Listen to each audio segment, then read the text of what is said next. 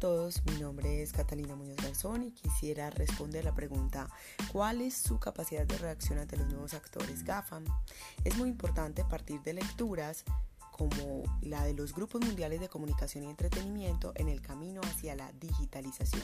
Es allí donde vemos todo ese proceso en el que las empresas van ganando protagonismo o por el contrario se van opacando un poco por algunas empresas que empiezan a tomar la batuta o empiezan a tener mayor protagonismo.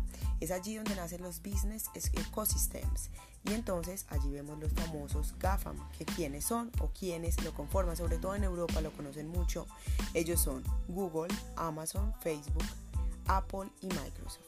Entonces, básicamente uno dice, pero ¿por qué todos ellos se reúnen?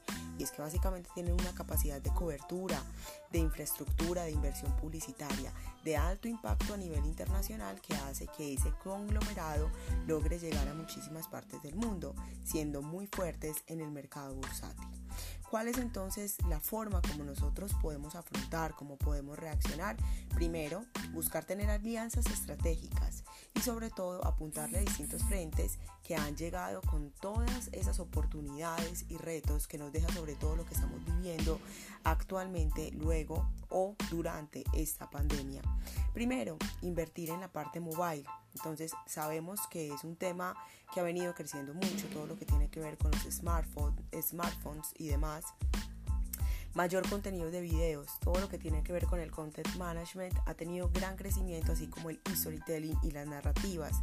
El retargeting es muy importante en los buscadores, la publicidad personalizada fundamental y el social shopping y todo lo que tiene que ver con el e-commerce. Es así como podemos llegar a nuevos consumidores, eh, ganar mucho más en nuestro vocabulario y sobre todo innovar.